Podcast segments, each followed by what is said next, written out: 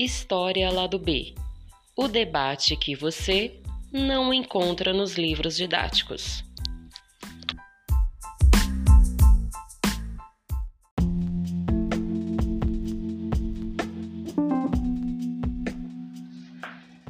Necropolítica é um conceito desenvolvido pelo filósofo negro, historiador e teórico político e professor universitário em Joanesburgo, o camaronês Attili Membe, que em 2003 escreveu um ensaio questionando os limites da soberania quando o Estado escolhe quem deve viver e quem deve morrer. O ensaio virou livro e chegou ao Brasil em 2018, publicado pela editora Enium. Para Membe, quando se nega a humanidade do outro, qualquer violência torna-se possível, de agressões até a morte. Aqui, o termo vem sendo usado para falar das políticas de segurança pública e de combate ao coronavírus. Quando a gente percebe um Estado que adota a política da morte, do uso ilegítimo da força, o extermínio, a política de inamizade que faz a divisão entre amigo e inimigo. O que a gente vê, por exemplo, hoje nas favelas, nas periferias das grandes cidades brasileiras, nos rincões do país. Para discutir o termo de necropolítica, eu convido os meus amigos, o professor Leandro Assis e o professor Wagner Alves. Vem conosco. História lá do B está começando.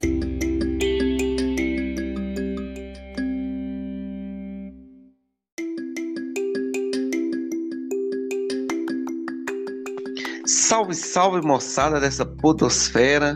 Estamos aí iniciando mais um História lá do B e hoje a gente vai trazer um debate bem legal aqui sobre necropolítica. E para falar desse assunto, eu vou chamar meu grande amigo, morou comigo em República, em São João do Rio. Aliás, né, os dois que estão aqui presentes moraram comigo em República, né? Morei com o Vaguinho praticamente três anos, quase, e morei com o Leandro um ano e pouco. Experiência fantástica e eu consegui trazer esse doutor em filosofia para nos ajudar aqui a discutir um pouco o conceito de necropolítica. E está aqui também para nos ajudar a debater esse assunto. Esperamos que vocês aproveitem esse podcast e que possam aí contribuir para a nossa formação em ciências humanas. Boa noite, Leandro Assis, prazeraço trazer você aqui no nosso podcast para a gente debater esse assunto. Fala Marquinho, prazer também estar por aqui. Agradeço muitíssimo a oportunidade, o convite, a amizade, a oportunidade também de estar aqui com, com o Vaguinho, colega de, de muitos anos também. Enfim, espero que o debate seja bastante proveitoso. Fala Wagner Alves, meu companheiro de história lá do B. Mais uma gravação aí, Wagner, nesse domingão à noite. Vamos aprender um pouco aí sobre necropolítica com Leandro. Fala Marquinhos, boa noite. Boa noite, Leandro. Sempre um prazer, um privilégio aqui com vocês. Um abraço aí pro Leandro. Saudades aí do campus Dom Bosco da UFSJ. Bons tempos, amigo. Bons tempos. Bons tempos, bons tempos, né? Mas que bom que a gente pode estar tá se aglomerando aqui no podcast, né, para poder discutir assuntos das ciências humanas. Vamos lá então para o nosso tema de hoje, necropolítica do filósofo camaronês Achille Membe né? Leandro tinha comentado sobre esse tema numa última conversa que nós tivemos, e aí eu me interessei muito, e aí convidei Leandro aí para a gente poder entender mais, né? Necropolítica, Leandro, o que, que é a necropolítica? Vamos começar aí guiando os nossos ouvintes nesse conceito. É, bom, é, a própria palavra ela já te joga luz a respeito daquilo que ela procura significar. Né? O termo necropolítica, necro, é, vem do latim morte, é, e política, portanto, então fica é uma política da morte. É, o que está em jogo aqui para o nosso pensador, o Attila Mbembe é um filósofo de Camarões, é, leciona na África do Sul, mas ele é professor visitante, já foi pelo menos, né, professor visitante nos Estados Unidos, na França, é, ao qual ele trabalhou durante muito tempo de sua vida, e também no, na né, sempre universidades de ponta. No Brasil, algumas obras dele estão sendo traduzidas mais recentemente, dentre elas essa palestra né, com esse título de Necropolítica, Biopoder, Soberania, Estado de Exceção e Política da Morte, que é uma palestra que ele, uma palestra, um artigo que ele publicou em 2003.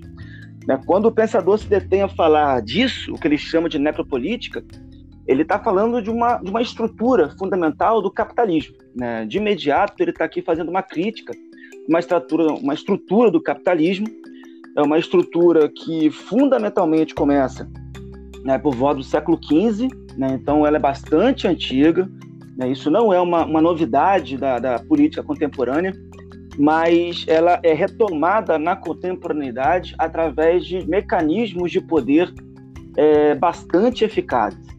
Né, o Mbembe ele tem uma, uma dívida de, de, de reflexão, ele tem uma, uh, um contato muito profundo, sobretudo com a filosofia de Michel Foucault, onde no curso de Foucault uh, foi ministrado no Collège de France uh, em defesa da sociedade em 75, 76, é, o Foucault praticamente lança toda a, a estrutura que de alguma forma atende a demanda que o Mbembe, em 2003, está colocando de novo na balança para repesar porque é nessa obra, sobretudo, que Foucault lança a mão de um conceito crucial na sua estrutura de pensamento, que é o conceito de biopoder. Né? O que é o biopoder? É bio-vida, então é todo mecanismo de poder que incide sobre a vida buscando corpos úteis, corpos dóceis, corpos adestrados. Né? É, uma, é uma, um conceito que vem né, da história da sexualidade, sobretudo do, do tomo 1, né, e também no Vigério Punic, uma obra de 75. E quando o Mbembe retoma isso, né, no comecinho do século XXI, ele está falando, portanto, uma estrutura fundamental do capitalismo que incide sobre a questão do racismo. Né, isso, acredito, vamos debater também muito aqui hoje, porque falar de necropolítica é falar de uma estrutura ligada absolutamente ao racismo. E nessas relações de poder, né, que a necropolítica visa, de alguma forma, é, recorrer e, de algum modo, é coibir, são relações de poder que incidem sobre territórios.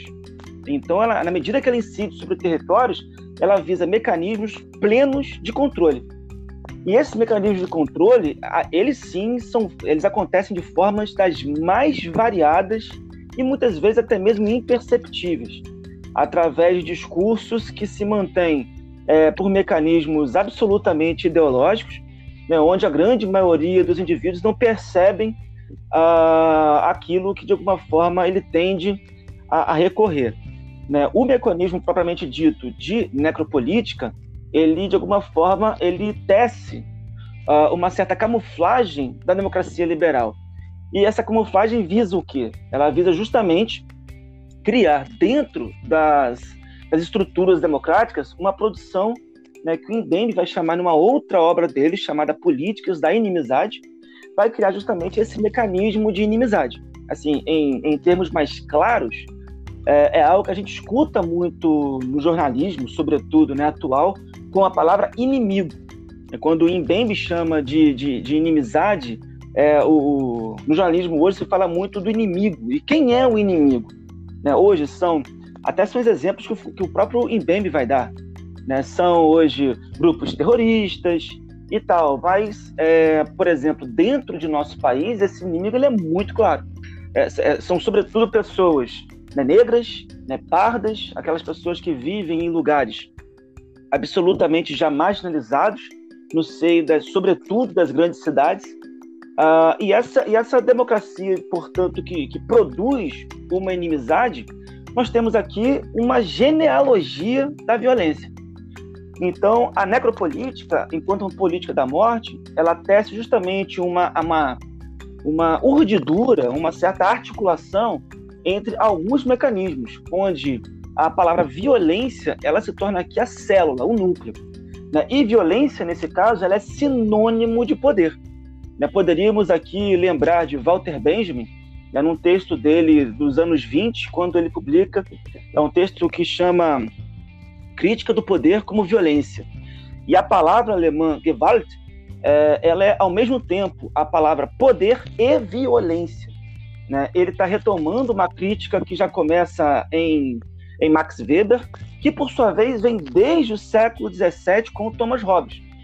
Aliás, a, a estrutura da necropolítica ela só se sustenta num mecanismo de poder que foi criado no século XVII, sobretudo por Thomas Hobbes, né, que é um autor uh, que criou né, a figura é, de soberania mais plenamente colocada em termos de atualidade.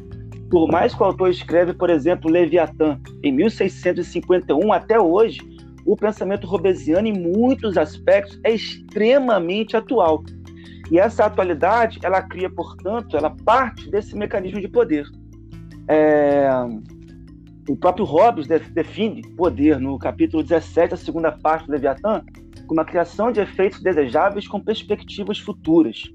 Né? E esses aspectos desejáveis, ele, ele é a própria dimensão de soberania, né? onde essa soberania que o autor procura marcar, é, na visão do Indembe, isso gera o que?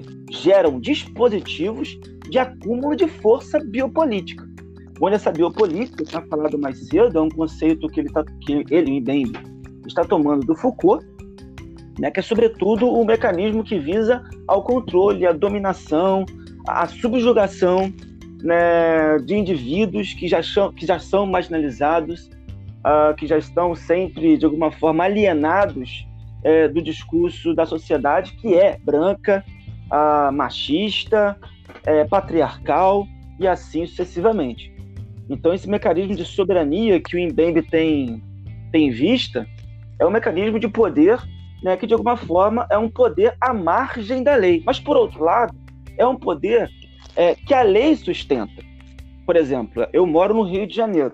E no Rio de Janeiro, tropas militares da cidade, que hoje já, já viraram para o cinema e tudo mais, é, que muitos, talvez, que não moram no Rio, talvez visualizam, ah, por exemplo, a tropa como BOP, né, dos filmes, né, Tropa de Elite. Talvez visualiza isso como, nossa, são heróis. Mas o que se tem efetivamente é uma formalização da lei é, com o aspecto da morte. Né? E onde, por exemplo, esse tipo de tropa incide na cidade do Rio de Janeiro? Não é na Zona Sul, não é na Barra da Tijuca, né, que são lugares mais privilegiados econômica e socialmente. É justamente né, em, em, lugares que estão absolutamente à margem da sociedade, esquecidos né, pelo poder público, marginalizados né, por esse mesmo tipo de poder. Então, a soberania que o conceito de necropolítica coloca em alto relevo de imediato que ele, que ele, que ele, que ele coloca em, em questão, ele, essa forma de poder, ela já de alguma maneira dialoga com o próprio conceito do Foucault de biopolítica.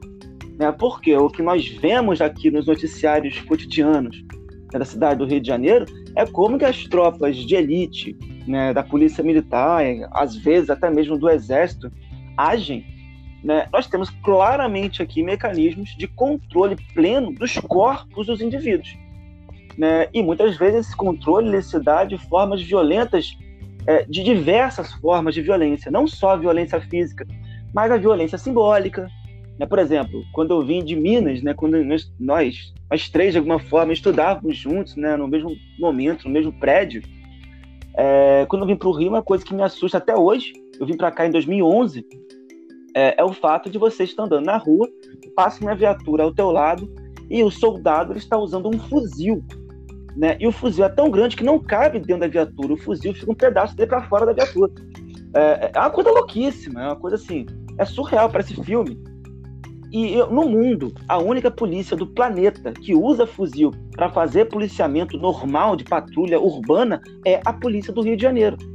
Hoje nós temos, mundo afora, outras tropas militares que também usam fuzil, mas por outras questões, sobretudo questões ligadas ao terrorismo, né? e não por uma, uma situação odierna, cotidiana, né, de, entre aspas, de manutenção da paz.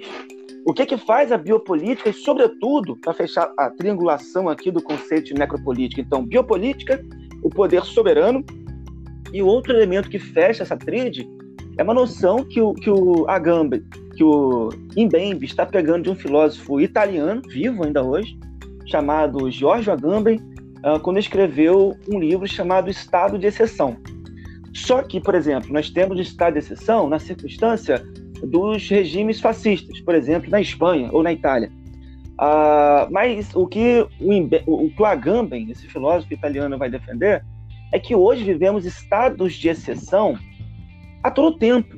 Né? No Brasil, nós vivemos em estado de exceção, onde muitas vezes o presidente se coloca para superior à lei. Né? Muitas vezes ele não está muito preocupado de, de, de cumprir a lei. E o estado de exceção, ele faz o quê? Ele gera um discurso de paz, né? mas é uma paz que, de alguma forma, assume uma face de uma guerra sem fim uma guerra constante. E é o que nós vemos, por exemplo, na cidade como o Rio de Janeiro. Uma guerra constante, por exemplo, contra o narcotráfico. Quando se sabe né, que há pessoas poderosas na né, política que estão por trás desse narcotráfico. É uma guerra constante às milícias, quando se sabe que nós temos pessoas da mais alta corte da política brasileira envolvida diretamente com as milícias do Rio de Janeiro. Né? Então, ah, o conceito de necropolítica, é, para começar, para gerar debate, não ser um monólogo, né? mas o conceito de necropolítica ele envolve essas três perspectivas, né? de biopolítica, estado de exceção e de poder soberano. Né? Que o poder soberano ele é um poder de produção de guerra constantemente. Né? É um poder de construção de guerra em termos absolutos. Então, Marquinhos, podemos fazer uma definição mais ou menos já por aí. Não, perfeito, perfeito. Wagner, você quer colocar alguma coisa? Não, gostei muito da fala do Leandro, achei muito, muito didática o modo dele, dele explanar, né? E, e principalmente o que eu, o que eu consigo visualizar, quando ele estava falando, me veio na cabeça, né, quando ele citou o filme do Bop, é, me veio muito na cabeça a, a cena do debate do filme em si, aonde um dos personagens, eu, eu não vou me recordar o nome do personagem agora, mas é aquele que vai até o cadeião, né, vai até o Carandiru e representa os direitos humanos. E num dos debates onde ele está criticando a ação de ação necropolítica do, do, do BOP exclusivamente, né, com a camisa escrito direitos humanos manchada de sangue em inglês, e ele cita né, a própria simbologia do batalhão, que é a faca na caveira, né, a tão famosa faca na caveira, que virou bordão. Né? A gente costuma repetir uns bordão aí sem necessariamente pensar no significado e a origem do termo, né? E ele fala, ele critica o símbolo, né? Uma, uma polícia que usa como simbologia símbolo de morte, né? um, um símbolo de morte, né? E, e, esse filme especificamente ele trouxe um, um, uma contradição muito interessante, porque eu lembro quando a gente, quando eu vi o Bop pela primeira vez, é, eu vi o, Tropa de Elite pela primeira vez e eu vi é, essa concepção de polícia heróica, não corrupta, e quando vem o segundo e desconstrói toda essa imagem, é, é, é de uma é de uma de uma esperteza e de uma inteligência extremamente é, viável para a gente. Como o Leandro comentou, né, nós que vivemos numa cidade do interior de Minas, uma cidade de porte médio, nós não temos esse, esse tipo de aparato, esse tipo de, de, de, de exposição. Né? Uma arma do tamanho de fuzil, ela assusta. E nós, eu particularmente, vi fuzis assim pouquíssimas vezes na minha vida e não num ato simplesmente a exposição do público como uma forma de imposição do terror. Né? A gente, quando a gente vê aqui, e quando você passa por uma batida da polícia, né, nós que somos homens negros, assim, é, passa por uma batida da polícia, uma arma na mão já assusta tanto, ver um fuzil como um fator de imposição social é realmente uma coisa que chama muita atenção. É, nesse caso específico, o que, eu, o, que eu, o que me mostra muito é como que essa sociedade ela cria mecanismos de repressão para determinados grupos sociais, né? Como você falou aí, um estado de exceção, né? Um movimento terrorista e no Brasil como essa situação acaba atingindo determinados grupos que estão marginalizados pela sociedade, né, como que a polícia entra na Zona Sul, como ela entra, por exemplo, dentro de uma favela. Essa contradição né, e esse formato de se fazer segurança pública no Brasil, até que ponto, de fato, isso é viável, né? Essa polícia que, teoricamente, deveria ter como fator fundamental a proteção do, do, do brasileiro, a proteção do ser humano, entra com uma ideia de força suprema, a ideia daquele que não pode ser contestado, que não pode ser questionado, que fala mais alto, que usa da arma e usa da farda como um fator de imposição. E o resultado, como o Leandro bem comentou aí, é a brutalidade né, que se faz. Você não tem um tipo de inteligência de combate à criminalidade. Né? Eu vou puxar mais uma vez aí para o BOP, como você comentou, do filme Tropa de Elite, aquela cena que eu acho muito interessante da, da mancha, da, da mancha criminal que o, o, o recruta, o recruta não, o aspirante faz, e o cara simplesmente joga fora porque ele queria status perante a corporação e não de fato combater criminalidade. Então, é, até que ponto não se utiliza uma inteligência e se usa essa repressão? É o que eu achei assim mais interessante na sua fala. É, é, é, brilhante, não, perfeito a colocação. E eu queria trazer, por exemplo, um, dar um exemplo, assim, Leandro vai lembrar direitinho, a última vez que eu fui visitá-lo no Rio, é, eu lembro Leandro nos buscar no aeroporto e a gente tava na famosa linha amarela, agora eu tenho dúvida se ela na linha amarela ou linha vermelha, depois Leandro me corrige qual das duas se pega para chegar até onde ele mora na Barra. E aí eu lembro de tava eu, Luciana, Leandro, é, o Dinho nesse dia também tava junto e uma batida policial perde um dos pedágios e o cara não querendo abrir o vidro. E aí o policial pedindo pro cara abrir o vidro na nossa frente, o cara não querendo e, e, e o policial pega e coloca o fuzil aponta o fuzil diretamente para a cara do cara, assim, com um minuto o cara abriu o vidro, desceu, e aquilo ali me chocou muito. Luciano, então, estava com a gente, ficou perplexa, porque em uma cidade interior, que mal, mal vê uma arma de fogo, vê um policial apontar um fuzil na cara de um cidadão, dá aquela impressão assim, opa, nós estamos num outro mundo que não é o nosso, literalmente não é o nosso. E aí veio de encontro essa fala sua, Wagner, você comenta no exemplo. É, um outro, um outro Ô, exemplo que, que eu, queria acho, dizer. Marquinhos, o que eu acho que é interessante nesse, nesse, nessa abordagem, né? Porque a gente está usando o exemplo do Rio, é lógico que isso é, é geral, mas o Rio tem muito essa questão, né? E a gente, quando vai para o Rio, a gente não vai para o verdadeiro Rio, né? Você quer conhecer Copacabana, porque é, é, o, é o Rio que chega para a gente através da televisão, através das, das novelas, né? É o rio da celebridade, é o rio limpo, é o rio onde não se derrama sangue. Né? Quando você vai visitar, por exemplo, o Cristo Redentor, você vê a paisagem, a geografia, e quando você vê o morro assim, inconscientemente você já tem, tem aquele tipo de, de mensagem subliminar de que ali é um lugar que você não deve frequentar. Né? Então, é, acaba criando uma concepção de que tipo de rio se mostra e a realidade que nos choca, né? Eu também, quando eu, quando eu fui no Rio de Janeiro e vi patrulha passando com fuzil do lado de fora, como o Leandro comentou, isso provoca uma sensação na gente que é assustadora, né? Porque como nós vivemos numa cidade de porte médio, né? A gente quase não tem nem contato com polícia, né? E quando você vê esse tipo de nível de, de, de abordagem, né? É, uma, uma política que toca o terror, uma política que, que utiliza da, dos seus mecanismos de repressão como um aparato de imposição de força, né, é, é realmente uma coisa que, que chama muita atenção e choca muito. É, eu ia dar um outro exemplo aqui, que era o exemplo da, desse filme, Tropa de Elite, vocês vão lembrar que quando esse filme estourou, nós estávamos ainda na faculdade, né? Estávamos os três cursando. É, o um, a gente, Wagner vai lembrar, a gente assistiu na República, cópia pirata. Todo mundo sentou lá, assistimos o um, né? O dois eu já assisti aqui num cinema aqui em Sete Lagoas.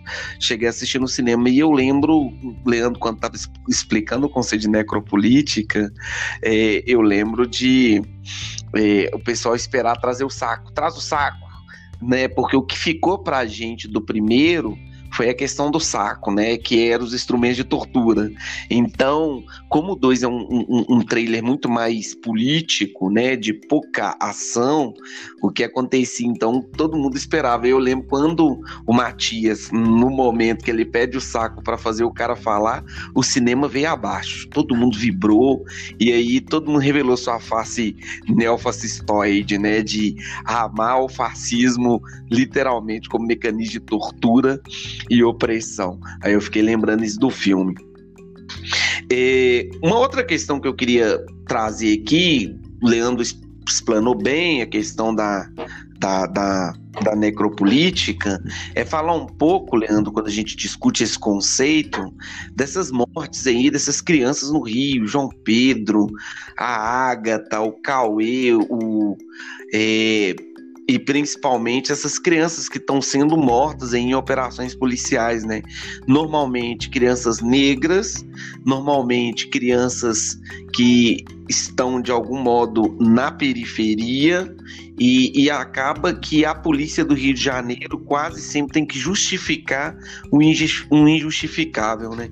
Como é que você vê esse horizonte aí, você que vive essa realidade de perto?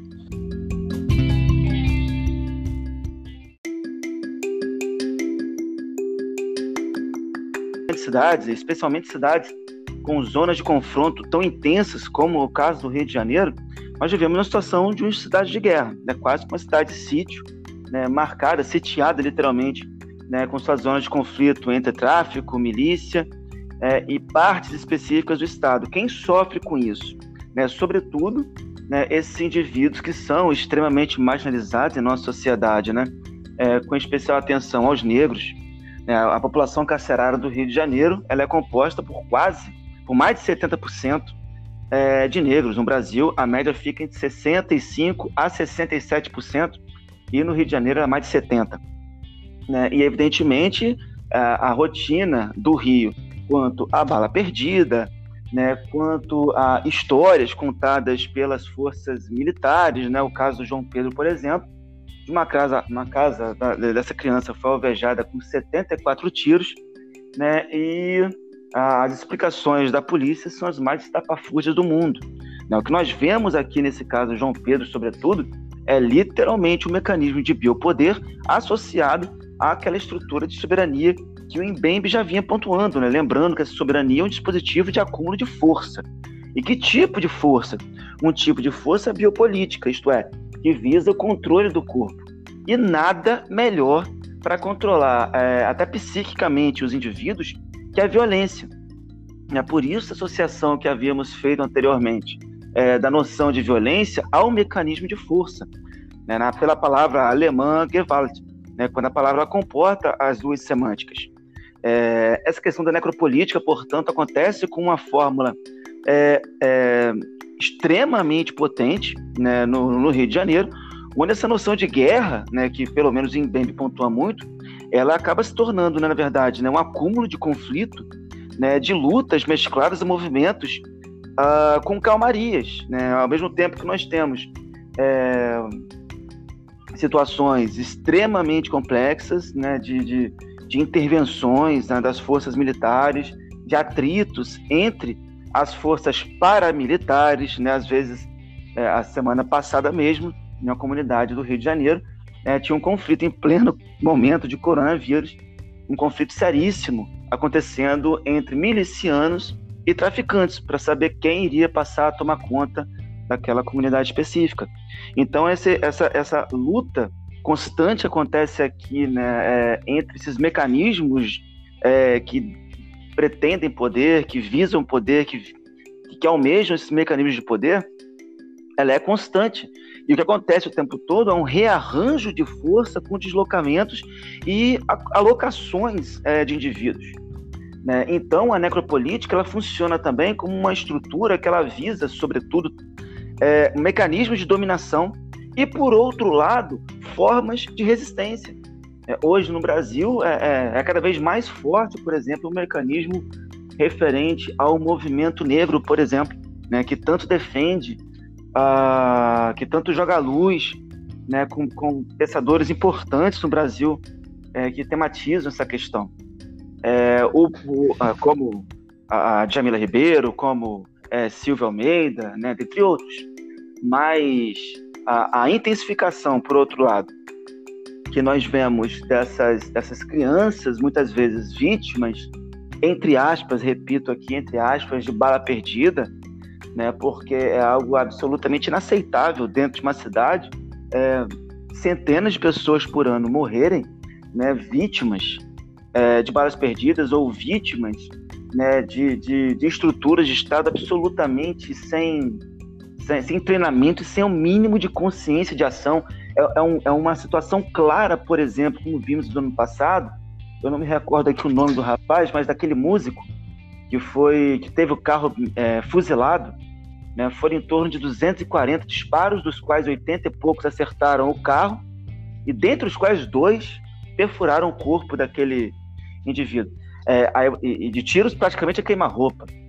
Né? Então, assim, é, é, uma situação. Ah, porque é, a, a polícia está perseguindo um carro similar ao dele. Então, assim, se passasse qualquer carro similar ao dele, todos seriam fuzilados. Né? Você não tem um menor mecanismo de consciência. As estruturas de Estado elas criam formas de blindagem né, desses, desses militares, né, porque a punição em relação a eles é, é muito pequena muito pequena. E nisso a gente lembra também até mesmo a definição de poder que o outro pensador, que é o Norberto Bobbio, dá, né? quando em uma obra dele, chamada Estado, Governo Sociedade, no capítulo 5, ele define Estado como um aparato administrativo que possui monopólio legítimo de força. Quer dizer, o monopólio é a exclusividade baseada na lei do uso da força pela violência. Né? Então, essas pessoas, né, como no caso do garoto João Pedro, como a Agatha, e dentre tantos outros né, que uh, no Rio de Janeiro perdem sua vida. Teve um caso recente de uma criança, agora isso tem semanas, né, no aniversário de quatro anos, se não estou enganado, né, no aniversário dela, ela tomou um tiro de, de, bala perdida que atravessou o corpo dessa criança de quatro anos. É, é, Imagina-se o desespero dessa família, né? É, e isso no Rio de Janeiro não é é, é isso que choca demais. Não é algo atípico.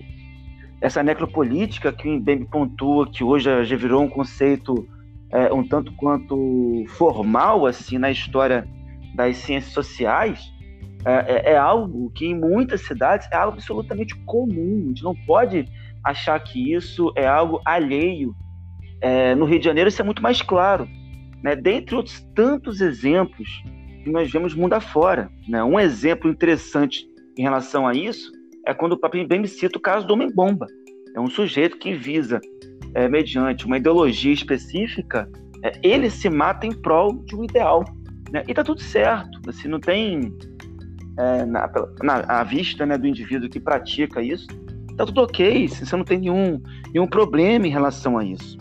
Os, os, a, a, existe hoje no mundo né? E a necropolítica acaba mostrando isso, com, jogando muita luz sobre isso, uma certa dissolução dos direitos mediante dispositivos de dominação, aos quais eles criam assim simulacros legítimos de processos de dominações que os súditos, né, nós, temos que obedecer e nos submeter.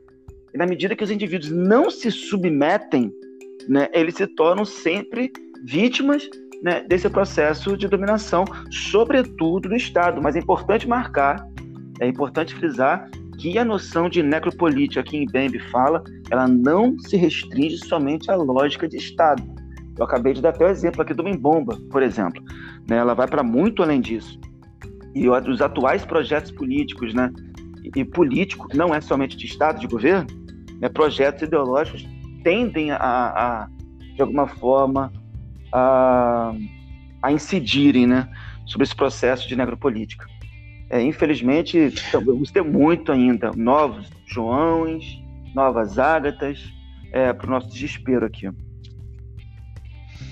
Ô, Leandro, você falando aqui, eu fiquei pensando uma coisa, né? O, só lembrar para o nosso ouvinte aqui que o músico fuzilado foi o Evaldo Rosa e o catador de lixo Luciano Macedo, que foi Exatamente, tentar ajudar tentar também, ajudar. acabou sendo é, também que é a ironia da coisa, né? Tentou, também foi alvejada aí né, necessariamente com os tiros. Quando você estava comentando aqui, eu fiquei pensando, Leandro, nesse processo de norma, normatização de, desse, dessas mortes, né, que tem acontecido. Você foi pontou muito bem, de forma muito didática, na questão do Rio que você vive aí na pele, já que você é um morador do Rio de Janeiro, da capital, mas também eu fiquei pensando nessa questão também do coronavírus, né? Nós tivemos gravando, agora a gente recebeu a notícia recentemente que o presidente da República está contaminado pela doença, está aí tomando cloroquina e tal. E aí eu fiquei pensando até que ponto também essa, essa, esse, essa necropolítica que toma conta do Estado brasileiro justamente nessas duas frentes, que é a frente da violência, né, que já está mais ou menos normatizada, e essa frente da pandemia, já que os nossos gestores públicos eles não tiveram nenhum capricho ou pelo menos nenhuma habilidade em necessariamente tomar alguma decisão, o quanto isso também acaba normalizando é, essa a, a, política de morte, né, que é a necropolítica. E eu queria, não sei se você consegue também, o quanto isso se aproxima com a ideia também de banalidade do mal, que está presente na obra da Hannah Arendt, que eu não sei, parece que a gente parece que normalizou mesmo, banalizou, né? Quando ela fala lá do Eichmann, que é aquele tradicional burocrata, que a única coisa que ele sabe fazer é cumprir ordens, eu fico pensando, nós, enquanto cidadão, cada dia que passa, parece que nós estamos meio que normalizando, né? Deixando, aceitando esse tipo de comportamento. Aí vem até o exemplo aí da sua cidade, da mulher que ofendeu, né? Falou que era engenheira e quem que era o fiscal da prefeitura que queria tirar ela de tomar sua cerveja em meio à pandemia. Até que ponto você acha também que é uma banalidade do mal que acaba acentuando também esse processo de necropolítica na sociedade. Marquinhos, você lembra muito bem assim com a, com a Hannah Arendt, né, com Eichmann em Jerusalém, né, quando Adolf Eichmann ele é preso na Argentina, ele se refugiou na Argentina, ele é capturado, é levado a Jerusalém para ser julgado e a Hannah Arendt vai cobrir esse julgamento, se não me engano, acho que em 63 a data é, que esse julgamento acontece. E, e, o subtítulo da obra é maravilhoso, né? Assim, a banalidade do mal. Né? E a banalidade do mal, no caso da obra da, da, da Hannah Arendt, ela pontua que, assim, nós pintamos o, o nazista, o fascista, e aqui é, eu vou também, é, pela ordem, aquela coisa de professor, né? Assim, atenção ao conceito, porque é, pra gente, hoje qualquer um é fascista. Hoje qualquer um que não se adequa a um grupo, ah, você é fascista, aquele é fascista, esse é fascista. Vamos devagar. É um fascismo enquanto regime político, ele tem características extremamente claras, né, que, por exemplo, essa obra da, da Hannah Arendt, e em especial a, a primeira grande obra de volume dela, né, o, As Origens do Totalitarismo, em especial o segundo e terceiro capítulo, são mais pontuais quanto a essa questão. É, e, e, isso é interessante, Marquinhos, assim, porque é, você falou do, do presidente. Assim, seria interessante agora ele tomar cloroquina né? E, e, e se fosse o caso, porque é muito fácil você ser presidente, falar, falar, falar, falar, tá falar. Isso e depois, hidroxo, hidroxo. Isso é o que ele fala. Ele tá Agora, isso é o que ele é. fala. Mas segundo o Ministério Público do Rio de Janeiro, o que ele fala e que os filhos dele falam, é, há uma série é, de incompatibilidades com o mundo real. Assim, porque é, o que se cria ali é um, é um fantástico mundo de um duende irlandês verde e se acredita nisso. É, e é muito fácil ficar com coronavírus e ser tratado é, em, em hospitais de referência. Né? Seria muito interessante ficar com coronavírus e, e vir ser tratado pela UPA do Rio de Janeiro, ou na UPA de qualquer lugar do Brasil. Seria muito interessante é, ficar com coronavírus e ser tratado pelo sistema de saúde pública do norte do país, que é absolutamente abandonado. Em qualquer outra cidade do Brasil é abandonado. Mas no norte, isso é ainda mais sério. Né, o caso do Pará, por exemplo, de Tocantins, é bastante sério. Da Amazônia, então, né, e sobretudo a cidade de Manaus, é, é muito sério. Então, assim, existe hoje, talvez a gente pode trocar a palavra mal, né, a banalidade do mal, mas trocar essa expressão pela expressão indiferença. E isso também é marcado pelo Bobbio, que falamos aqui já, pelo Foucault, pelo Agamben, pelo, pelo Kundalini, evidentemente. Né? E, no, e, e dentre esses pensadores, né, o Bobbio aqui é bastante interessante porque é, quando ele fala em relação ao preconceito, o primeiro grande sintoma do preconceito é a discriminação. E um dos sintomas da, da discriminação, repara que ele vai afunilando, é a indiferença. E a indiferença, ela gera hostilidade. E o que nós vemos, por exemplo, assim, na grande cúpula do governo hoje é uma absoluta diferença em relação às pessoas. Assim, isso lembra vídeos que você pode pegar facilmente no YouTube com o presidente, é, com seus seguidores, né? É, que é um, tem vídeos muito interessantes na, na, internet, né? Quando, por exemplo, Mussolini está desfilando em carro aberto, em pleno começo de Segunda Guerra, e o seu secto, né, chamando, né, falando, usando as suas referências. A mesma coisa Hitler. É firra, firra, é firra, é chefe, chefe, chefe. Aqui é mito, mito, mito. Quer dizer, nem empregar a palavra mito ele sabe, né? Porque a palavra mito não pode ser empregada por, essa, por esse tipo de referência. Né? Só para lembrar, mito é um discurso religioso. Né? E se for um discurso religioso em torno do presidente, ele está muito mais ligado, talvez, ao submundo do que a alguma coisa é, claramente de ordem celeste. É, e, e, existe efetivamente assim, esse nível de, de, uma indiferença muito grande, né, um descolamento da realidade muito grande, né, porque na própria fala do presidente quanto à, à questão né, do músico, por exemplo, que foi fuzilado a queima-roupa com a família, indo para um almoço de família, né, na, na, no mesmo dia o presidente falou que os militares estavam cumprindo a sua função. Assim, qual a diferença do presidente com essa fala? Com esses militares que fazem isso para o Eichmann. Porque Eichmann, é, em certo aspecto, talvez Eichmann seja até menos, é, seja menos pior. Porque Eichmann, é, grande parte dos burocratas é, alemães da época, e a própria Hannah Arendt descreve isso, não sabiam é, muitas coisas que estavam acontecendo nos bastidores é, da Segunda Guerra. Eichmann, por exemplo, ele enchia é, trens né, que era de transporte de animais, sobretudo bovinos, de boi, mandava para Polônia, para algumas cidades, dentre as quais Auschwitz, que ele nunca foi, ele mal sabia onde era. É, ele enchia aqueles trens de, de, de pessoas e mandava para lá. O que iria acontecer já não era mais da alçada dele. Quer dizer, se existe uma irresponsabilidade, não quero saber o que vai acontecer. Qual é a grande diferença em relação a esses casos típicos de necropolítica que vemos na atualidade? Né? Porque você você ser um representante público, um chefe de poder, desfilando abertamente, muitas, uma grande maioria das vezes sem máscara, sem nenhuma proteção, falando justamente o oposto que todos os lugares sérios do mundo estão fazendo, né? né? Justo é, onde em lugares, né, Brasil e Estados Unidos também, onde os presidentes têm uma certa um certo parentesco ideológico, uma certa similaridade ideológica, nós podemos pegar esses dois países.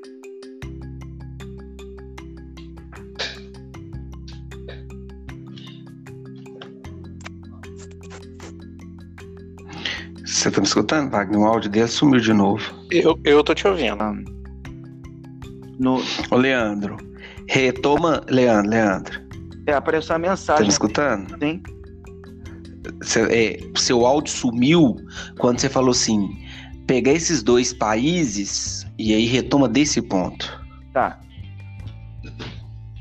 Pegar esses dois países e compararmos assim é, o nível, a quantidade de pessoas que já morreram, a quantidade de pessoas que, por exemplo, no Brasil, nós hoje estamos caminhando para 70 mil mortes confirmadas, mas sabe-se que a testagem no Brasil ela foi patética, ela foi pífia. Né, assim, existe um. É, hoje, os prefeitos do Brasil estão solicitando com a máxima urgência o segundo turno para entrar dinheiro em caixa. A preocupação é com o segundo turno. A preocupação são que, aquilo que o presidente fala, né? e não com as pessoas que estão morrendo por causa de coronavírus.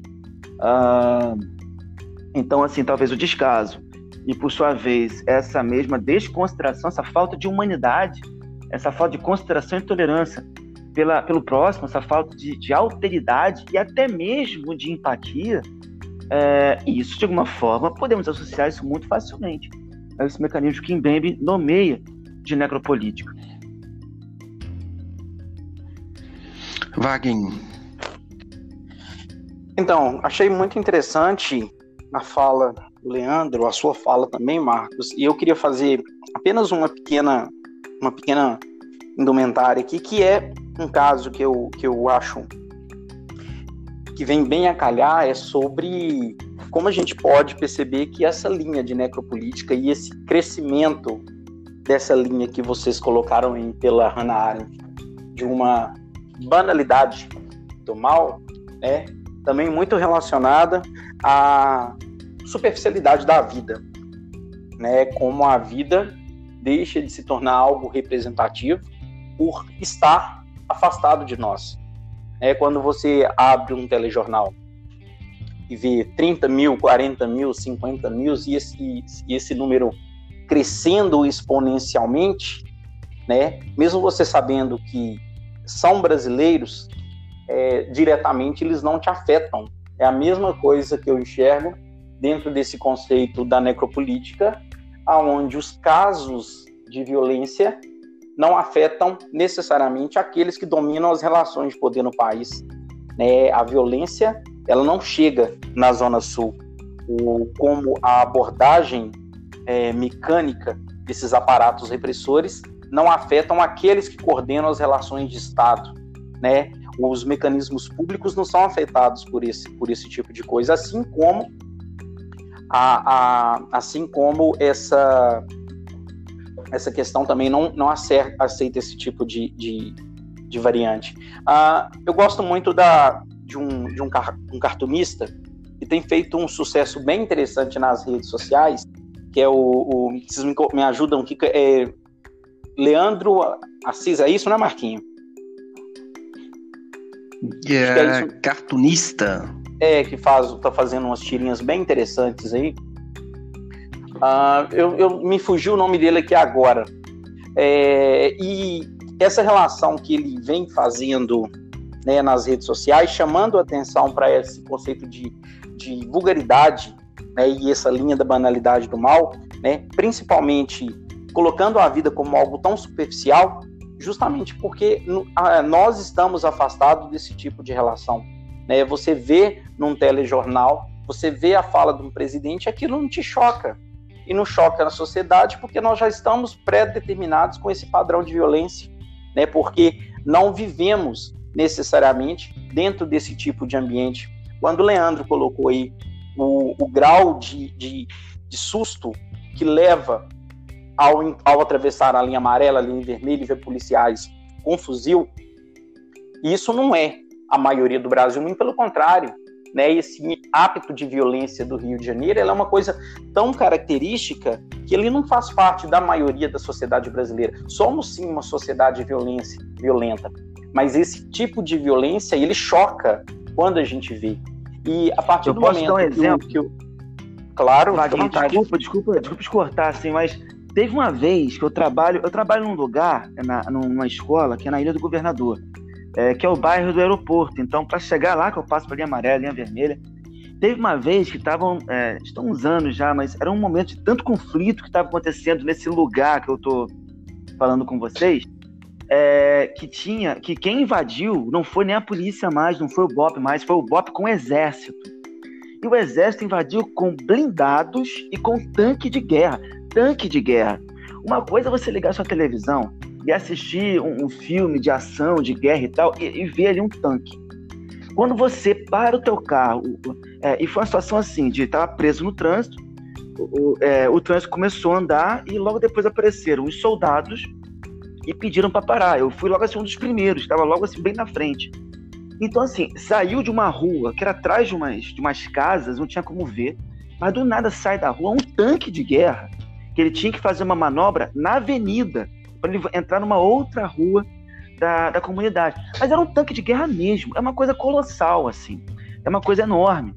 E isso é interessante colocar, porque é muito bom que você falou agora, porque assim, é algo que o Mbembe pontua muito. É, por exemplo, o caso do negro, é um negro enquanto o resto.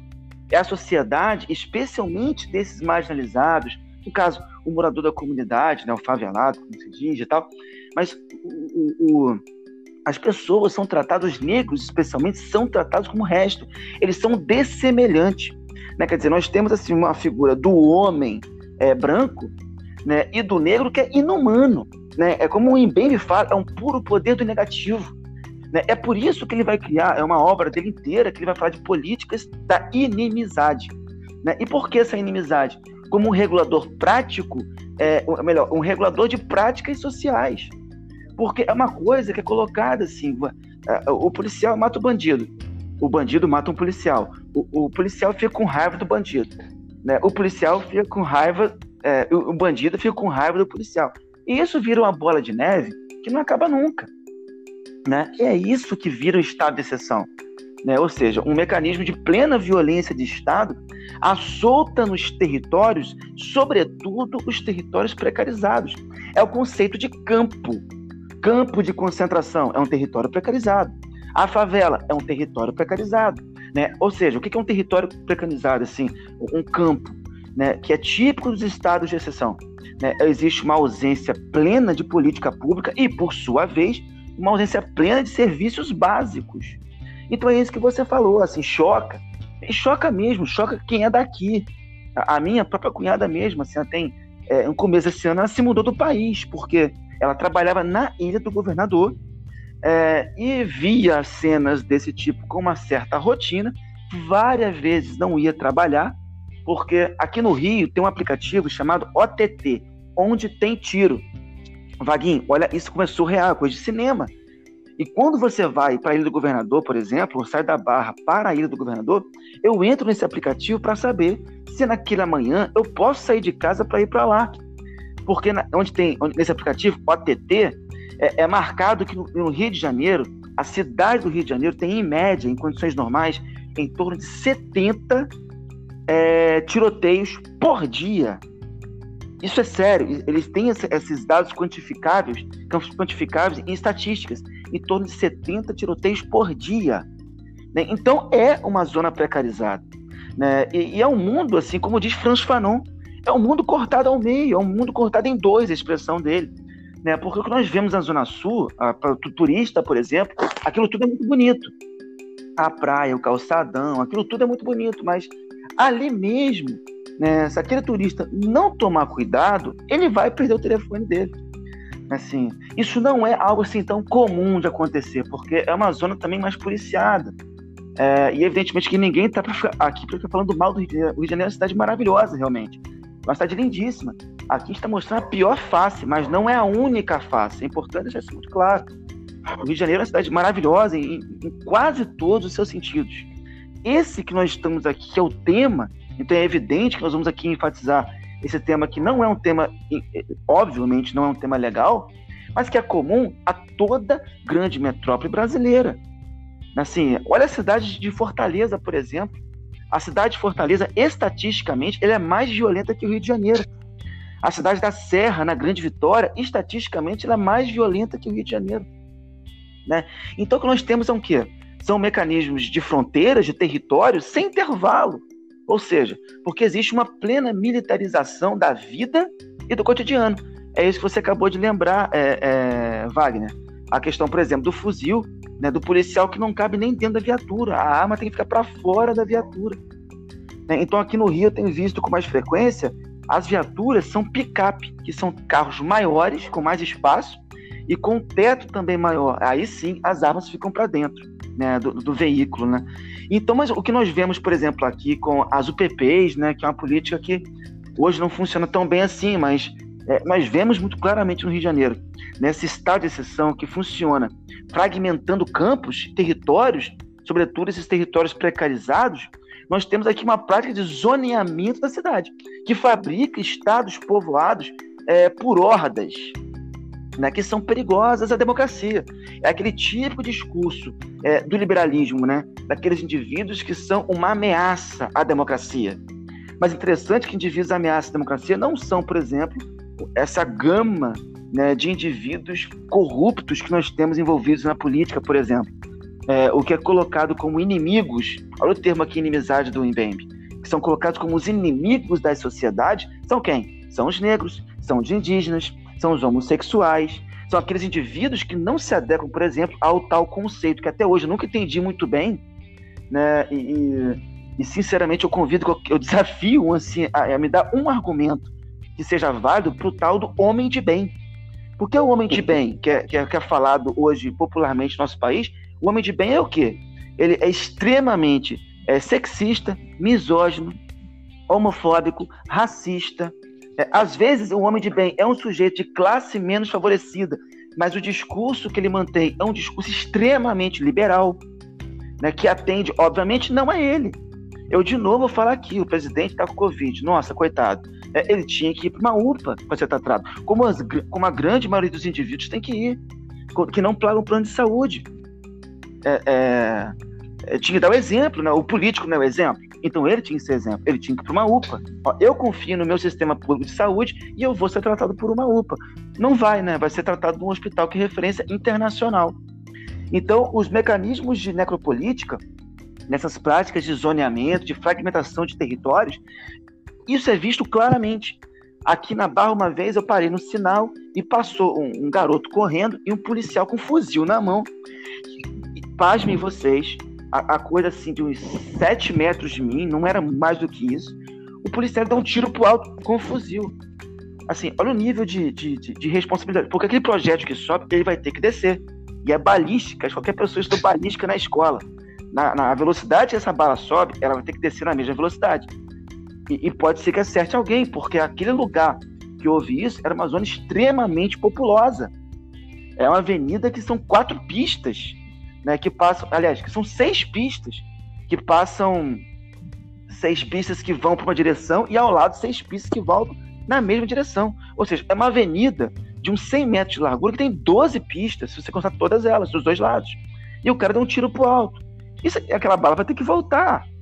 É, então, assim, o nível de insegurança que nós temos e medo, isso é um mecanismo que gera e autoriza, em certo aspecto, a criação desse tipo de Estado e autoriza o Estado de exceção a agir. É, isso que nós vemos, então, é, em, em, nessas estruturas que aqui estão sendo descritas nesse, nesse bate-papo, é algo que é extremamente comum em muitas outras partes do mundo. E, e, a gente lembra de novo o comecinho da nossa conversa, quando eu falei que esse projeto de um, de um, de um Estado dominador, forte, que domina pelo medo, isso começa lá atrás, isso começa... O primeiro pensador que teve sacada em relação a isso foi Maquiavel, mas é Hobbes, 130, 140 anos depois de Maquiavel, que vai refinar isso muitíssimo bem. A definição de Estado mesmo que eu falei agora do Bobbio, é, o Estado é a criação, é, é, melhor, o Estado é um aparato administrativo que possui um monopólio legítimo de força. Isso aqui é uma definição um tanto quanto robesiana. É, então a gente vê assim, um modelo é, de violência do Estado, ele é um modelo moderno ainda. E nós estamos em 2020. Pasmo, né? É surreal isso. Três é. pontos aqui, até para voltar fala para Vaguinho aqui. Três pontos. Vaguinho, só confirmando, o cartunista é o Leandro Assis, que também é o nome do nosso convidado. Xará e Xará. Não sou eu. Tá, é. o nome dele é Leandro. tô achando, que, não, tô achando que o Leandro, o Leandro tá fazendo dupla função aí. Tô fazendo tudo agora. E, e, coincidentemente, esse homônimo aí do Leandro responde para o Leandro aqui, que o Leandro pediu uma definição sobre é, cidadão de bem. O homônimo dele tem uma charge aqui que eu estou olhando ela nesse momento, que responde. Leandro pediu para dar uma resposta, eu vou dar. Quem é o homem de bem? Né? É o branco, hétero, macho, desde que seja pró-Deus, pró-tortura, pró-morte, pró-preconceito. Esse é o homem de bem. Marquinhos, Literalmente, então, esse é o homem de Veloso. Tem uma música Caetano Veloso que ele fala: é o homem branco, macho adulto, sempre no comando. Se eu não estou enganado, é a música é. chamada Índios. Ele vai falar dessa, dessa. Aliás, é uma música genial, essa música é índio, mas. Eu acho que é nessa, agora eu não me lembro. Não, é, é Estrangeiro, a música chamada Estrangeiro, que ele fala essa frase. É o macho adulto branco sempre no comando. Índio, Índia Legião. E o terceiro ponto aqui, para voltar para Wagner, que eu lembrei nessa fala sua, quando você fala do Bob, me lembra também muito o Weber. O Weber também retoma essa detenção do Estado como mecanismo de uso da força legítima. É, Ele está um pouquinho anterior até o Bobbio, né? Eu acho que o Bobbio se inspira muito também nas ideias do Weber. O Weber fala desse aparato, que o Estado tem esse aparato de força que é legitimado a partir da sua Constituição e necessariamente seus mecanismos de poder. Wagner, só para você completar seu raciocínio. É, pegando o gancho de Leandro, o que mais me assusta atualmente é o cidadão de bem, né? De, se falou que é cidadão de bem, sai de perto, que coisa boa não vem. É, essa sua fala, Leandro, me lembrou muito a linha interpretativa pelo um olhar sociológico dentro do, do, do Sérgio Buarque de Holanda, né? Quando a gente vai fazer uma, quando a gente aborda esse conceito, principalmente dentro dessas minorias, principalmente nessa linha racial e esse aparato de força, desde os primórdios, desde a doação das Sesmarias, quando aqueles os portugueses vêm para cá e começam a receber terra, né? Tem uma obra que eu gosto muito chamada O Trato dos Viventes, que vai falar sobre como um processo de ressignificação histórica se forma do momento que determinados tipos de grupo, ao chegar no Brasil, assumem postulados no setor público e utilizam do aparato privado como fator de repressão. Isso acaba criando um sistema que sempre garante privilégios a determinado tipo de grupo. E que grupo que é esse? É o cidadão de bem. Muitas vezes, aí você pontuou de uma maneira genial, muitos brasileiros que não se enquadram nesse estereótipo de, de, de cidadão de bem, esse branco, macho, né, defende esse tipo de discurso por ser seduzido por uma linha um tanto quanto liberal e muitas vezes não consegue perceber que é a própria vítima do sistema. Né? E, e, e pegando a linha do, do Sérgio Buarque, quando a gente vai abordar como que esse homem cordial se forma, esse homem que é pautado sempre em discursos defendendo a sua prole, defendendo a sua base, né, como a gente pode ver na própria estrutura do atual governo, né, se faz de tudo para poder defender aqueles que estão nos seus próprios mecanismos, a gente consegue enxergar como que essas relações sociais se formam. E neste caso específico, é, esse, esse, esse cidadão de bem, ele se torna o responsável pela linha da necropolítica. E caso, caso e esse caso é, é porque Camila passou aqui agora e me desconcentrou, estou trazendo uma pizza aqui. Pelo menos dá para encher a barriga. É, nesse caso, o, Leandro e Marquinhos, eu fico, eu fico extremamente estarrecido quando a gente fala dessa questão da violência e voltando àquele assunto anterior, como que isso acaba criando um, um sentimento e um aspecto de impessoalidade.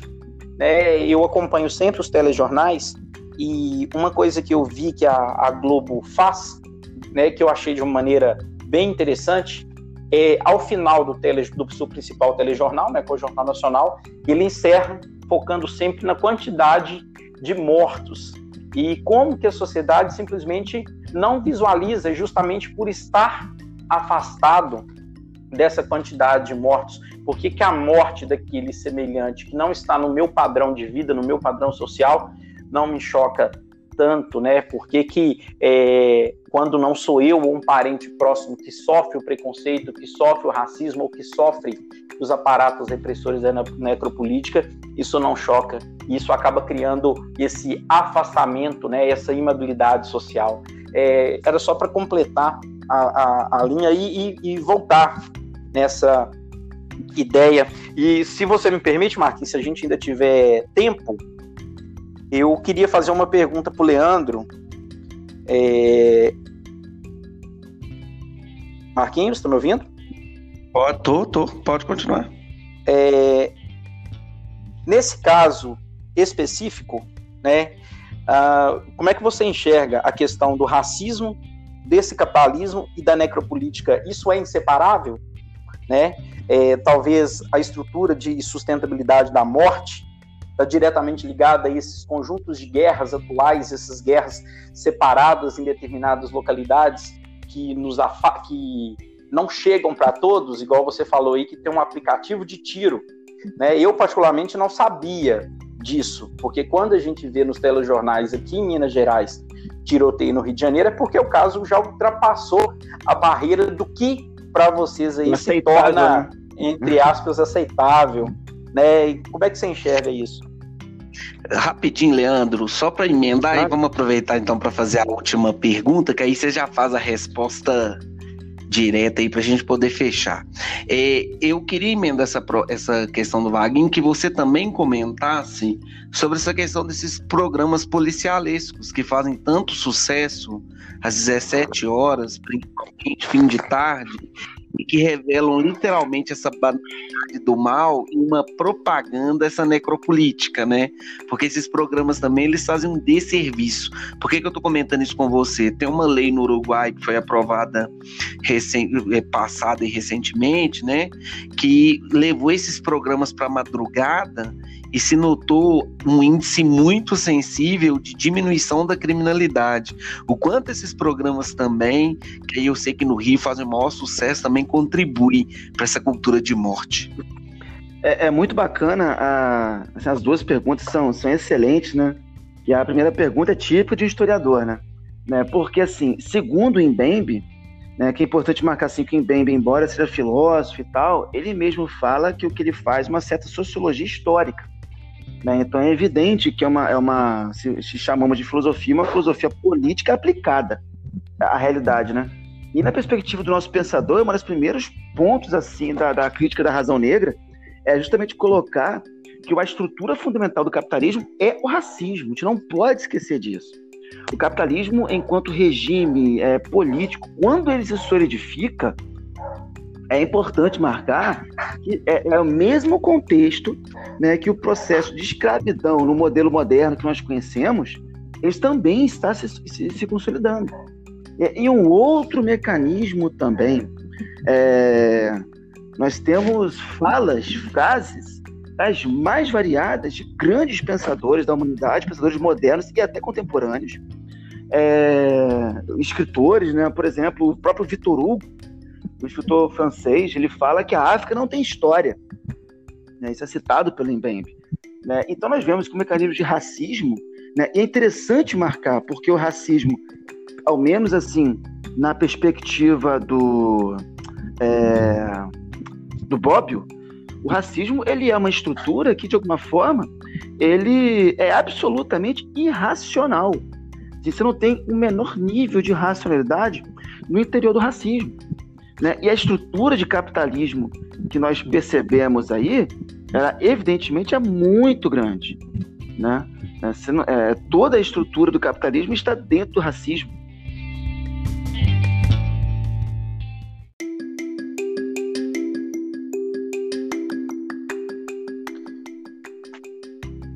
Então, Leandro, retomando aqui. É, sim, sim, tá normal. Uma coisa que nós gostaríamos de saber: qual o seu posicionamento perante a morte do Floyd e, consequentemente, os, os vários atos antirracistas que eclodiram nos Estados Unidos e essa relação com a importação desse tipo de pauta para o Brasil, visto que aqui nós temos uma carga racial extremamente exagerada. E por que que foi necessário esse gatilho externo para poder fazer esse movimento eclodir aqui dentro. Como é que você enxerga isso?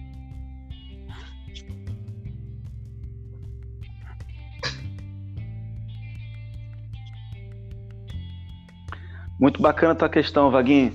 É muito interessante né, essas questões aparecerem nos Estados Unidos, né? Porque já desde os anos 40 e sobretudo nos anos 60, essas pautas, essas bandeiras quanto às questões racistas lá, elas são muito fortes, né?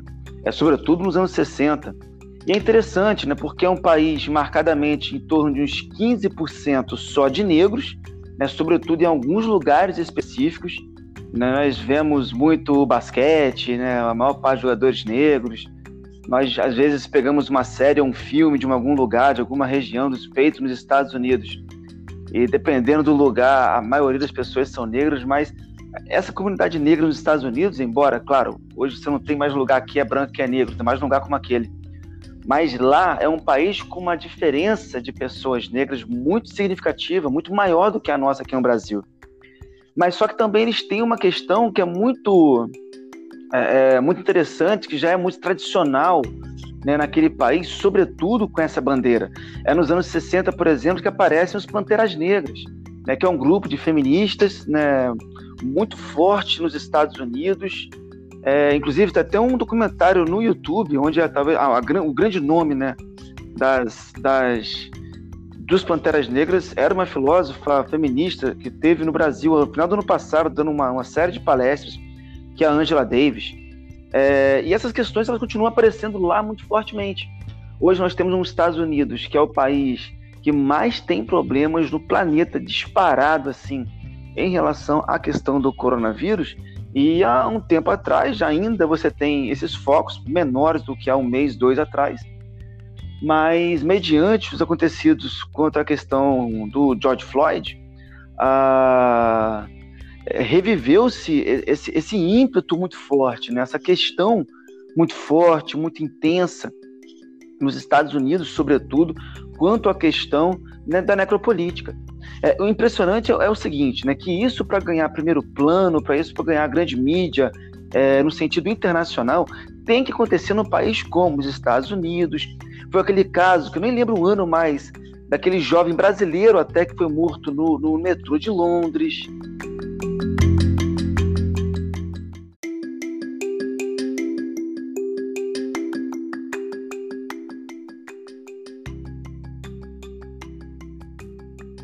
Né, casos como esse, né, de, para ganhar relevância, tem que acontecer nos Estados Unidos, né? Há, há, há, uns anos atrás, não me lembro agora, mas já tem um tempo, que aconteceu no, no metrô de Londres, o caso de Jean Charles, né, casos que já aconteceram também é, na França. A França é um país que recebe muitos negros. É, isso já virou até meme, por exemplo, do time de futebol francês. É, é quase todos, é, a seleção inteira é quase composta por, por é, atletas é, negros, é, mas aqui no Brasil isso não ganha a menor relevância.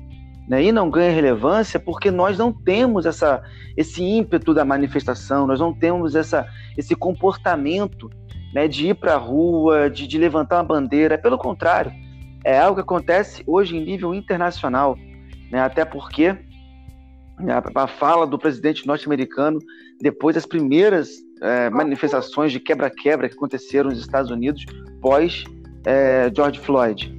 É, foi justamente ameaçar a população americana daquela região de colocar o exército na rua para evitar as manifestações, a quebradeira e tal. É, o que se esperava de um chefe de Estado naquela ocasião era justamente o contrário, né? Vamos julgar severamente né, os, os assassinos e alguma coisa dessa natureza. Aqui no Brasil isso não acontece, pelo contrário, nós temos uma, uma dimensão de criminalização de manifestação. Aqui, aqui você levantar uma bandeira em prol de um direito que é seu, é um direito legal de um cidadão, se você vai para a rua e levanta a bandeira, você é tido como vagabundo. Uh, então nós não temos esse comportamento. Tanto é que vai, hoje morreu um, ontem vai morrer outro, semana passada morreu mais uns cinco ou seis, vão morrer mais um monte. É, o que se espera é que nunca se chega tão perto da gente, mas vai morrer um monte. E, e, e amanhã já virou esquecimento, já virou meramente estatística. Então, assim, esses acontecimentos são absolutamente necessários. Né? Foram através desses acontecimentos né, que se conseguiu muita abertura, tanto para a mulher quanto para o negro. E já que eu citei a Angela Davis há pouco, quando se une a questão da mulher, do negro e de classe, aliás, isso é, é uma das maiores obras da própria Angela Davis, Mulheres, Raça e Classe, é o título da obra. Você consegue ter, colocar na mesma panela três ingredientes que estão sempre em ebulição, né? Três ingredientes que estão sempre em questão, né? Porque não se tem atenção com esses, com esses indivíduos que são marginalizados. E aqui agora não é só a questão da mulher, mas também a questão é, do negro, né? Mas também a questão da mulher. E quando nós encontramos uma ativista, uma professora, alguém que vive intensamente todas essas bandeiras de levantar essas questões, como é o caso da Angela Davis, isso ganha uma proporção muito interessante. Né? Ganha uma proporção muito interessante, porque joga a luz, né? e joga a luz através de alguém com um nome forte em cima. Coisa que no Brasil a gente pouco tem, a gente está tendo agora. A gente, nós tivemos alguns nomes importantes, né? eu vou falar um aqui, né? o Abdias Nascimento, né? que morreu, se eu não estou enganado, em 2011, em 2008, 2009, uma coisa assim, ele foi indicado até mesmo para ser o Nobel da Paz. Né? Assim, nós tivemos um representante, ele não ganhou, mas assim, isso já é uma honraria gigantesca. Né? E o Abdias Nascimento é um intelectual brasileiro que sequer as pessoas já ouviram falar, né? sequer as pessoas estudam. Né? Eu, eu terminei um pós-doutorado sem escutar falar do Abdias Nascimento em sala de aula, eu vim conhecer por outros meios né, de colegas que estudam mais a fundo essa questão né, de raça. Então, nós temos nomes importantes. E hoje, né, vem se ganhando pelas mídias sociais, né, pelas, pelas redes sociais, pelo streaming e, e dados dessa natureza, é, autores mais novos, como a Djamila Ribeiro, como o, o Silvio Almeida, é, artistas né, que, que até surpreendem quando você escuta falar, como a cantora Isa, né, que talvez não pareça à primeira vista, mas ela é, é bastante politizada, muito politizada mesmo. O que você vê uma crítica aqui, por exemplo, ao estilo Anitta. A Anitta é uma coisa engraçada, porque é, ela é o anti, ela é o anti-manifesto. Porque quando tem que fazer um clipe né, de uma música estrangeira que vai ganhar, é, vai ser especialmente feita para público internacional, é uma Anitta de cabelo liso e quase branca. Quando é uma Anitta para cantar é, baile favela, é uma Anitta quase preta, né, que, é, bronzeada por aqueles mecanismos artificiais, né, de dread no cabelo, e isso é assim. Então, assim, aí você percebe claramente algo muito mais ligado à indústria cultural, quer dizer, à indústria meramente do entretenimento né? meramente você vender. Então esse poder de manifestação ele se esvai o absoluto.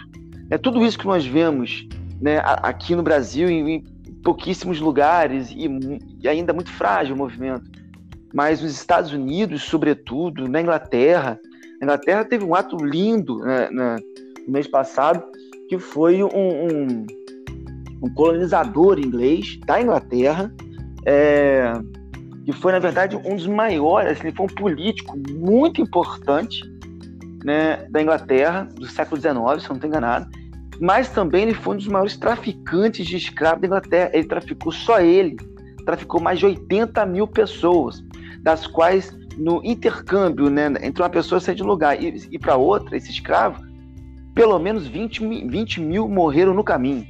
Então, assim, se fosse colocar na conta desse indivíduo a quantidade de pessoas que ele matou diretamente ou que morreram por sua responsabilidade, esse indivíduo que é tido como herói por muitos, ele tem você pode ter certeza, a gente falou do Eichmann, né, Marquinho, Vaguinho, né, há pouco, esse cara matou mais pessoas que o Eichmann.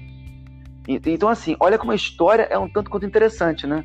É, é uma coisa um tanto quanto Nietzscheana. A verdade, ela, ela existe para interpretação né? e não propriamente dito uma verdade nua e crua. É claro que o fato está aí, está dado, precisa.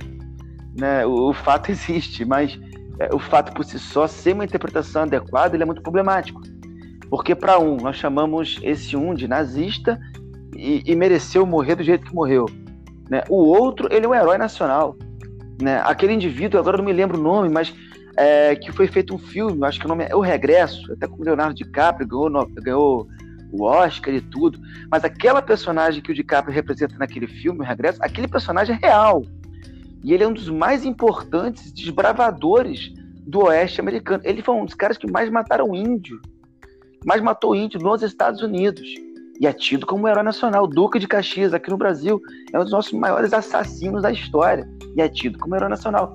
Então, essa questão da manifestação e dos seus respectivos heróis que ficam de legado, de tradição, isso é algo sempre a ser revisitado de forma crítica, né? que a gente não pode jamais abrir mão de, de procurar, de alguma forma, entender né, esses, esses, esses, esses meandros, vamos chamar assim, da, da, da história, né?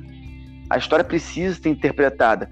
E a gente, a gente tem que ser um pouco diógenes, assim, né? Um pouco cínico porque para qualquer área das ciências humanas, porque falta-nos o caráter de exatidão que tem a matemática.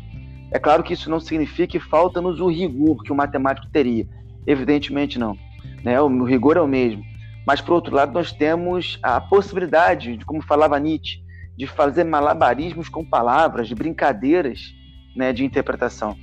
Né? E eu acho que essas questões né, que estão sendo colocadas aqui nesse, nesse encontro, elas são muito relevantes e precisam constantemente de interpretações é, que reinventem o seu lugar específico ao qual elas ganham o seu potencial de fala, né, o seu potencial semântico. Leandro, que aula, viu? Nossa, extremamente didático, claro.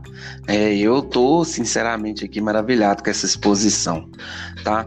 É, e aí, Leandro, agora a gente vai entrar num quadro aqui que a gente dá umas dicas de leitura de filmes, de séries, eu, Vaguinho, e quem a gente normalmente convida, troca ideia. Queria que você deixasse para os nossos ouvintes aí alguma coisa que eles possam andar lendo ou assistindo. Você falou tanta coisa aí durante essa uma hora e pouca de podcast, aí você podia retomar aí algumas dicas que sejam legais aí para as pessoas poderem se informar, ler, tomar conhecimento.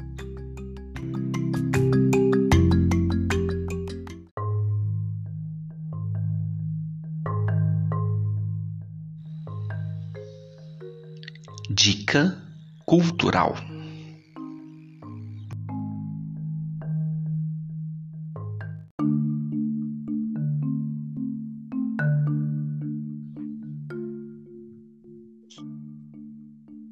Ah, bacana. Vou deixar aqui de sugestão. Eu vou falar assim do Netflix, porque é, é de muita boa qualidade e, e fácil para todo, acho que a grande maioria das pessoas conseguirem encontrar, né? No Netflix tem um documentário chamado A 13 Terceira Emenda. A 13 Terceira Emenda nos Estados Unidos é como se fosse a nossa lei áurea aqui. Esse documentário ele trata da questão do encarceramento em massa nos Estados Unidos é de negros. Mas é um documentário, embora seja feito nos Estados Unidos, ele se adequa perfeitamente ao Brasil.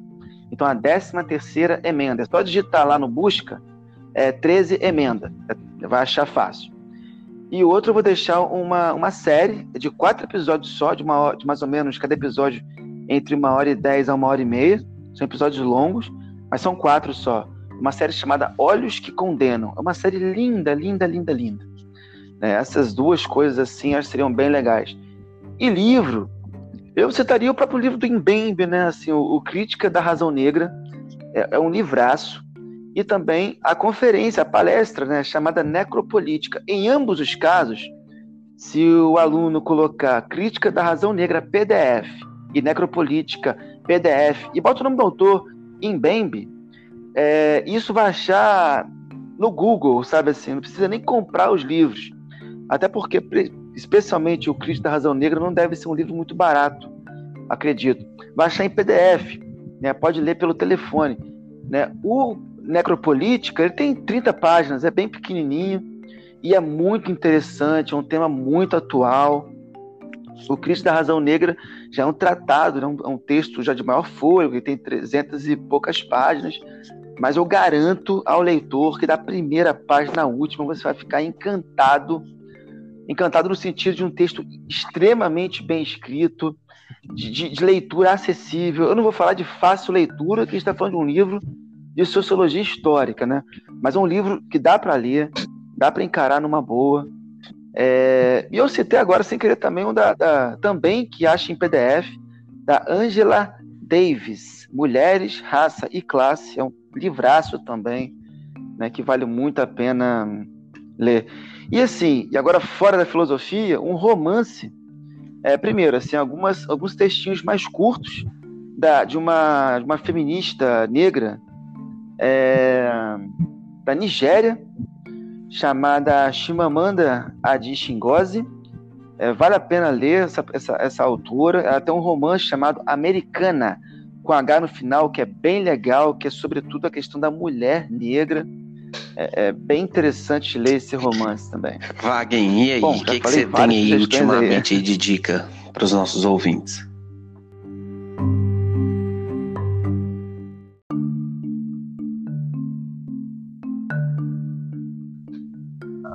É, quando a gente começou esse tema, né? Porque esse podcast aqui ele tá uma luta pra gente conseguir terminar ele, né? Uhum. É, eu andei É, eu andei Caraca, dando uma, queda de braço. dando uma lida.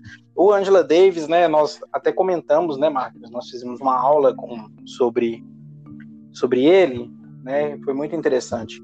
É, mas um, um, uma obra que eu andei dando uma lida, eu não, ainda não terminei, né, eu não, não consegui terminar ele, porque eu peguei para ler essa semana, então estou lendo ainda, mas estou achando muito interessante, e me parece que foi feito um filme, não sei, honestamente ainda não sei se esse filme já saiu é, sobre essa obra, mas o livro é muito interessante, que é uma obra chamada O ódio que você semeia, é um, um, uma obra de uma escritora, de uma jovem escritora americana chamada de Angie Thomas, né? E tá, tá, foi considerado em 2017 um, um, um grande best-seller, né? É, eu baixei esse livro, estou terminando de ler, mas estou achando muito interessante, então eu deixo esse essa obra aí. A questão do filme, eu vi que, tá, que ele foi gravado, mas sinceramente não não sei se ele está em alguma plataforma de streaming e também não sei se o nome do filme é o mesmo. Mas a obra é muito interessante né? E eu separei uma parte aqui que eu achei bem plausível ao tema que nós estamos.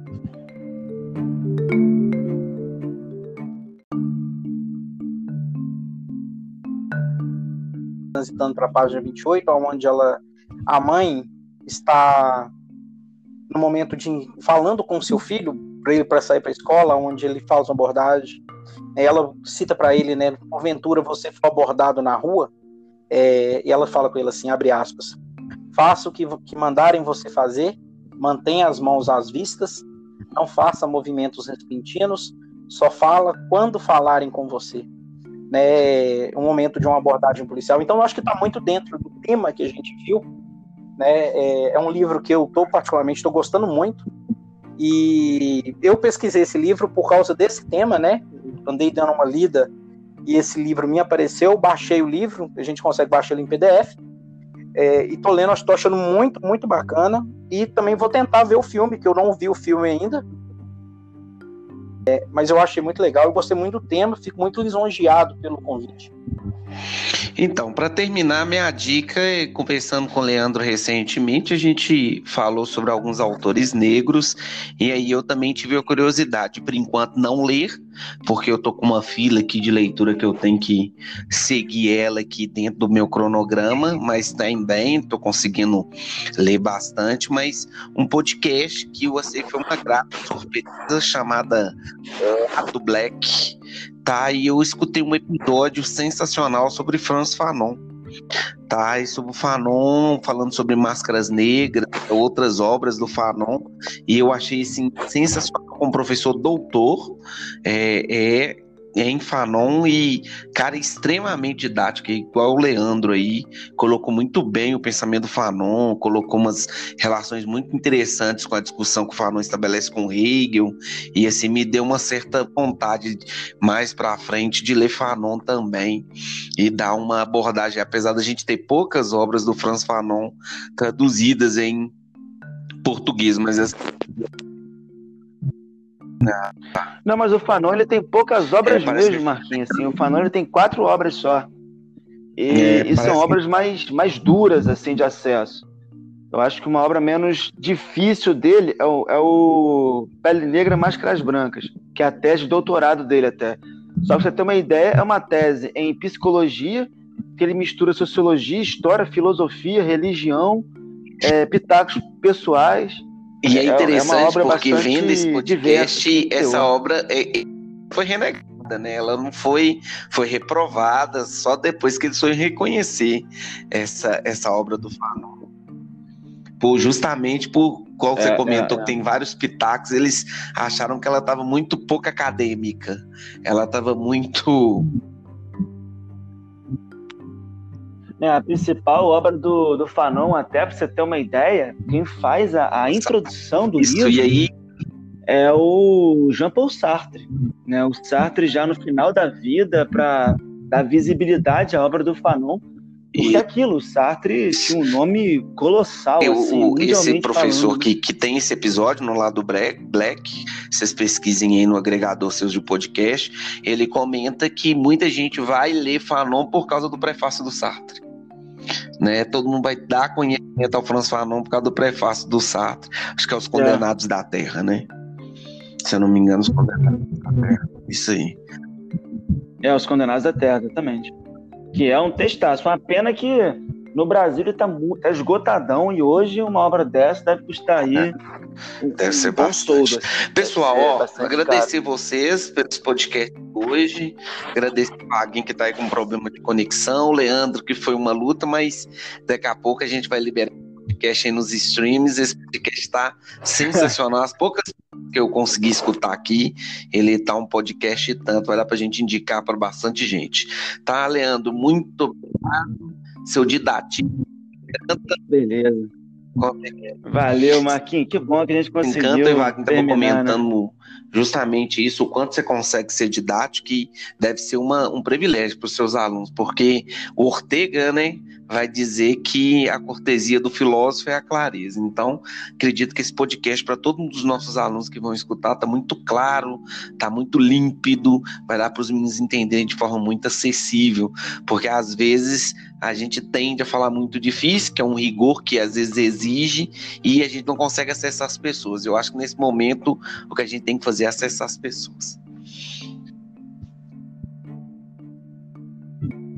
Ah, você lembrou bem agora, só uma última palavrinha então, Marquinhos. É, eu adoro o Ortega, tenho lido o Ortega agora, estou lendo um livro do Ortega lindo agora, chamado Sobre o Amor. E, e, você citou né, o que é filosofia, do capítulo 4, né, a clareza e a cortesia do filósofo. Eu acho que é uma boa, sobretudo nesse tema aqui, que é uma frase muito boba, assim, até quase infantil do Ortega, do Ortega C, que ele fala um livro dele chamado O Homem e a Gente, que é um livro excepcional também, ele fala uma frase simples, mas assim, para mim já virou um mantra. Ele fala bem assim: um tigre não pode destigrar-se, mas o homem se desumaniza. Né? E esse tema que nós discutimos aqui nesse podcast, uma semana, né, tentando gravar esse podcast, é isso, né? Um tigre não pode ser outra coisa senão um tigre, né? Um felino. Agora, o homem, ele pode ser mil coisas diferentes, ele pode ter mil facetas diferentes. É, é uma pena que a gente tem que parar assim para a gente discutir justamente esse lado sombrio né, da espécie humana como o maior predador de todos, né? O animal que faz tão mal às vezes ao outro, ao semelhante, e às vezes faz mal por prazer. Nós praticamente na biologia são pouquíssimos casos, ainda mais com o nível de destrutivo que o ser humano tem, né? Porque você muitas vezes implantar né, a dor ao outro por prazer, por sadismo, é, eu não sei nem quantas outras espécies é, animais têm essa capacidade. Então, o THC é um outro pensador Vaguinho, maravilhoso. Brigadão, tá aí com é. problema de conexão, mas conseguiu ficar até o final aí. Obrigado. Suas últimas considerações finais, hein?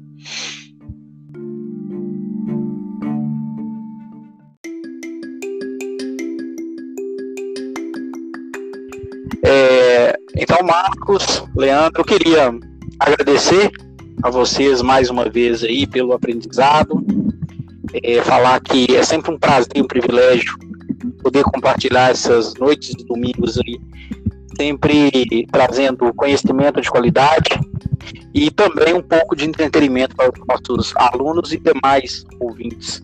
Leandro, um grande abraço para ti, saudações e em breve vamos aí no. Valeu, Vaguinho, muita saudade de você. É, curtir. Tomara, se Deus quiser. E quando estiver, manda um WhatsApp aí pra gente tomar cerveja. Então, tá combinado aí. Marquinhos, grande abraço, querido. Ficamos assim então com mais um episódio do História Valeu. lá do B. Até a próxima semana. E se cuidem todos nesse tempo de coronavírus. Tchau, tchau.